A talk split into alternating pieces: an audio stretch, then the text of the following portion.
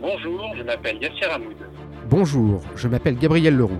En cette période de crise sanitaire et économique, En cette période difficile où nous sommes beaucoup à être confinés, nous nous sommes demandé comment l'économie allait rebondir, comment nos entreprises allaient renaître, comment nous allions tous nous remettre au travail avec des craintes et des espoirs. nous nous sommes demandé ce qui allait se passer le jour d'après. Rebondir, Rebondir. Le micro-podcast pour préparer l'après-crise. Pour initier cette réflexion, nous nous sommes tournés vers des psychologues, des économistes, des philosophes, des spécialistes du management, de la stratégie, des personnes issues de l'entreprise, et d'autres encore pour de courtes interviews tonifiantes et éclairantes.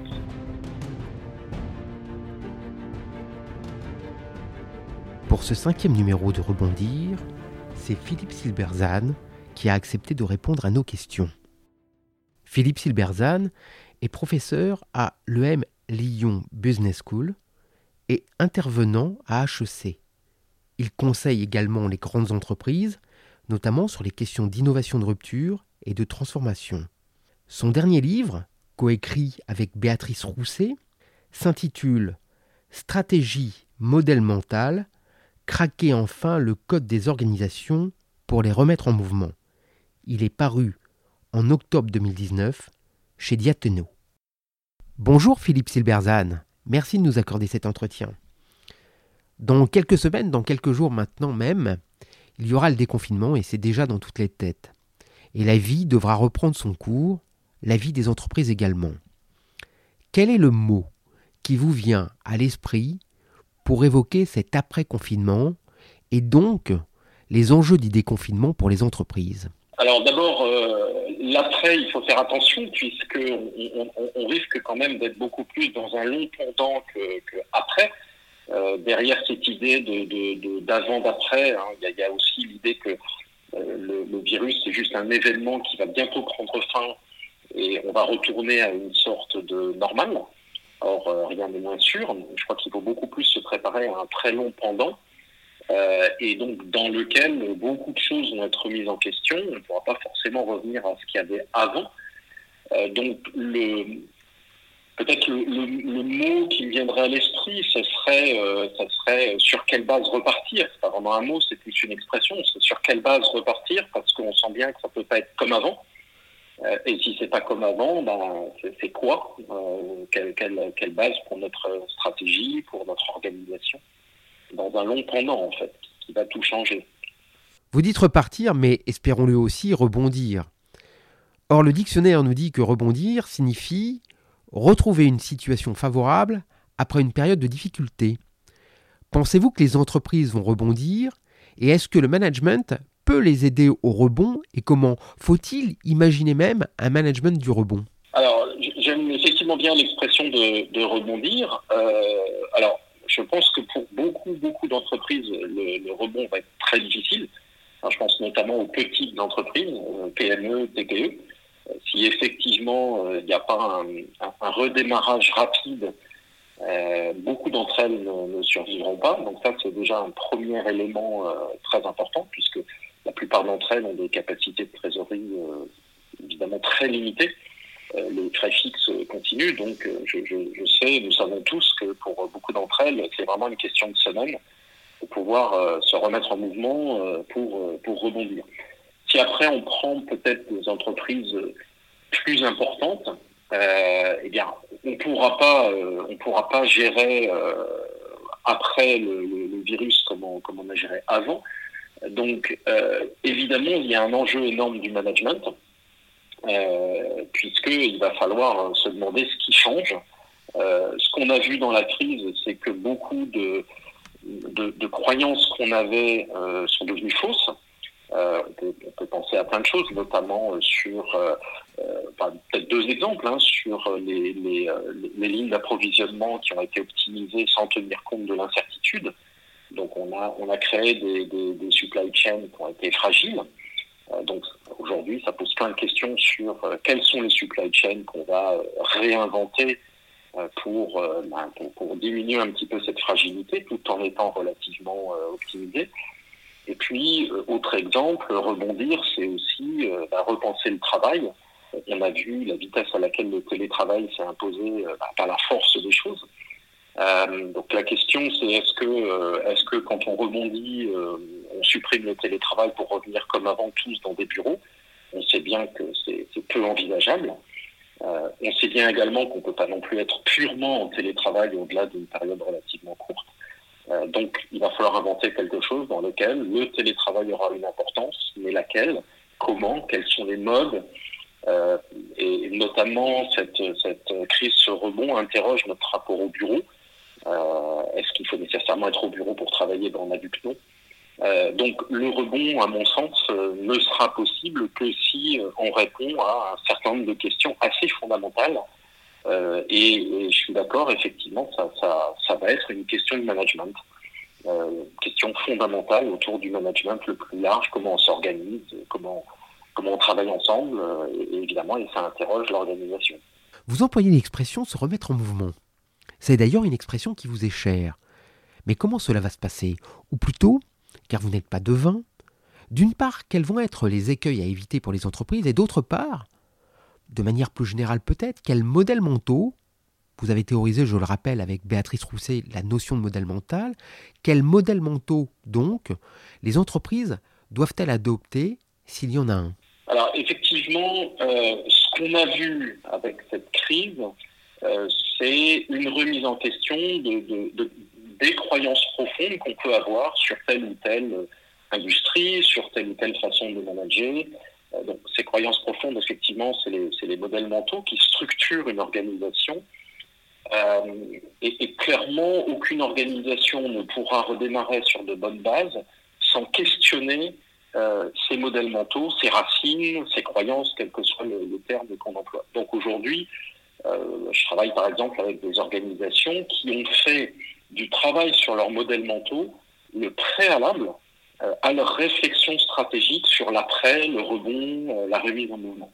Et ça, je crois que c'est absolument fondamental parce que si euh, on, passe à l'après ou à la remise en mouvement simplement un peu comme si rien ne s'était passé et rien de fondamental ne s'était passé, je crois vraiment qu'on va construire sur du sable. Donc encore une fois, l'idée, c'est de dire euh, faisons l'inventaire de nos, de nos croyances. Alors, c'est nos croyances sur nos clients, nos partenaires, l'environnement, nos marchés, mais également euh, nos croyances sur euh, le mode de management, ce qu'on évoquait il y a quelques minutes. et la capacité donc à faire cet inventaire de croyances explicitement avec vraiment une approche managériale est vraiment le préalable pour penser la stratégie de, de l'après. Et après, un modèle mental, alors chaque organisation a ses propres modèles mentaux, c'est ce qui fait, euh, ce fait l'unicité de chaque, organisation. Euh, eh bien, il y, a, malgré tout une espèce de super modèle mental, je crois, qui, euh, a beaucoup souffert dans ces dernières semaines. C'est cette idée, qui est un peu un des paradigmes du management, cette idée de prédiction, cette idée que euh, la stratégie, le management, c'est partir d'un but très clair. Alors on parle de vision, on parle de scénario, on parle d'objectifs, euh, et puis après de s'organiser pour atteindre ces objectifs. On a vu évidemment avec cette énorme surprise du coronavirus que euh, eh bien, on n'est vraiment pas capable de prédire l'avenir et que quand on, quand on base notre management sur un paradigme prédictif, ça peut nous coûter très très cher. Donc il faut espérer, et à ce stade malheureusement ça n'est qu'un espoir, que les organisations vont, euh, euh, abandonner ce, super modèle mental qui est euh, nous devons prédire l'avenir pour pouvoir conduire un exercice stratégique. ça n'est pas nécessaire, mais c'est vrai que c'est très fortement ancré dans les, dans les pensées des managers. Vous faites la transition avec la question que nous voulions vous poser ensuite et qui concerne les opportunités. Car rebondir, c'est aussi synonyme de saisir les opportunités.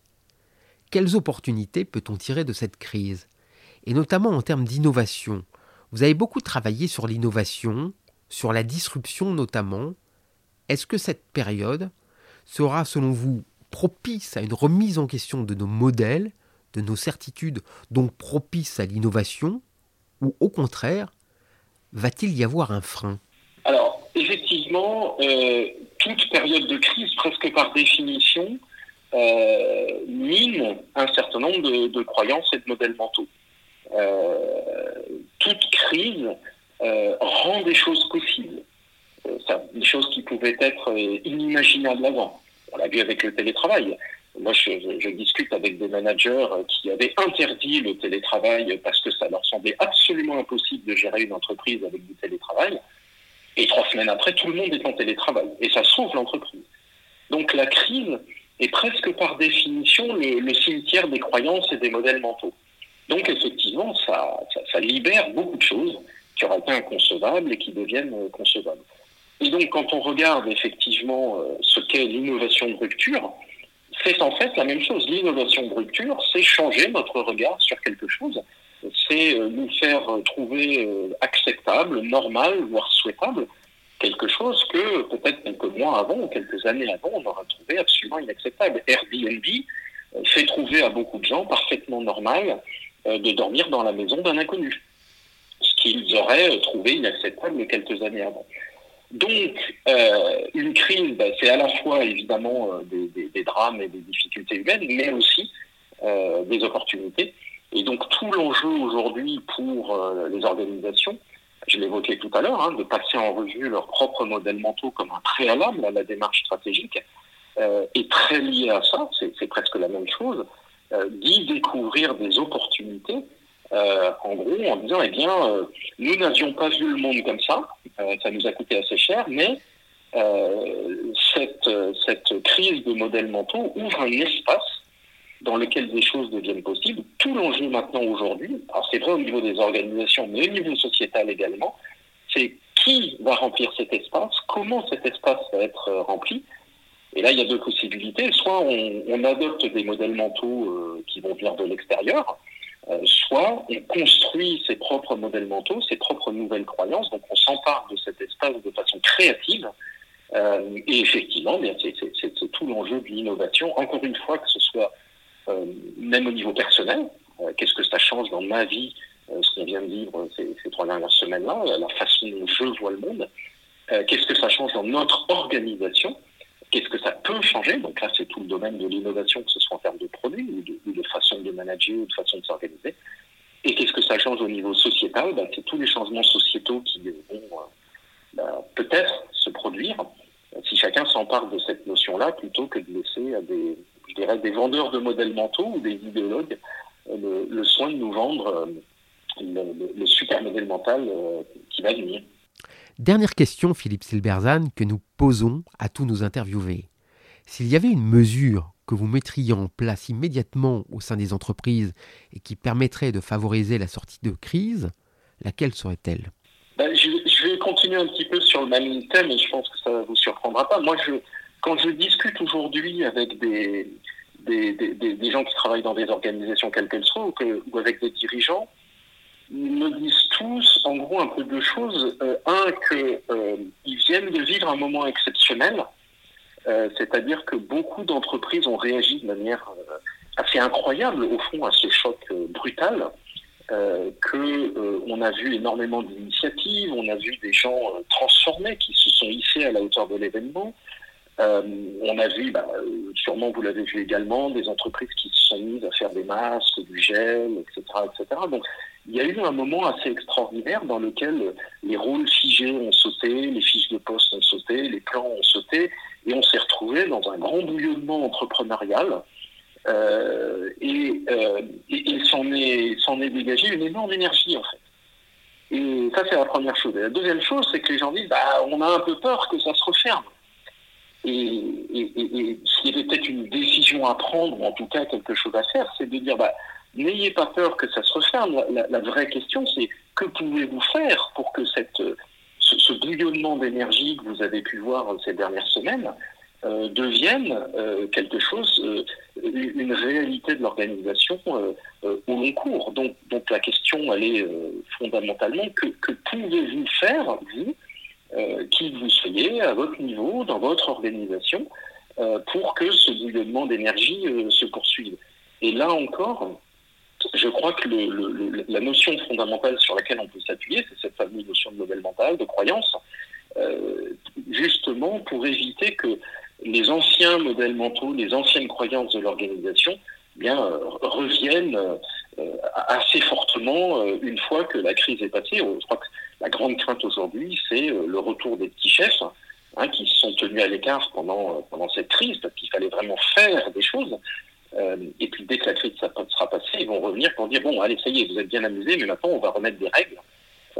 et si on veut que ça, ça n'arrive pas, il faut être capable de mettre des mots sur ce qui peut bloquer. Et ces mots, c'est encore une fois des croyances qui sont ben, euh, on ne peut faire des choses que quand il y a un process, euh, on ne peut faire des choses que quand il y a un objectif très clair, euh, il nous faut absolument une vision, il faut des, objectifs clairs et des systèmes de mesure, enfin, tout, ce qui tuait depuis toujours l'innovation et, et, même le, progrès des organisations, qui a sauté depuis, depuis quatre semaines, trois semaines.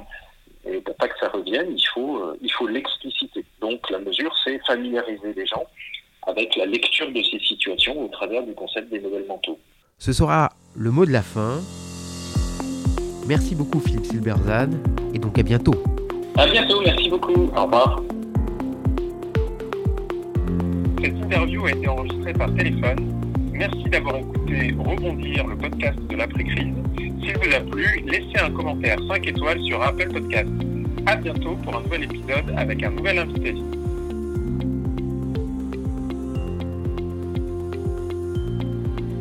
Les extraits musicaux sont tirés de The Impossible de Safk et de The Success de Keys of Moon.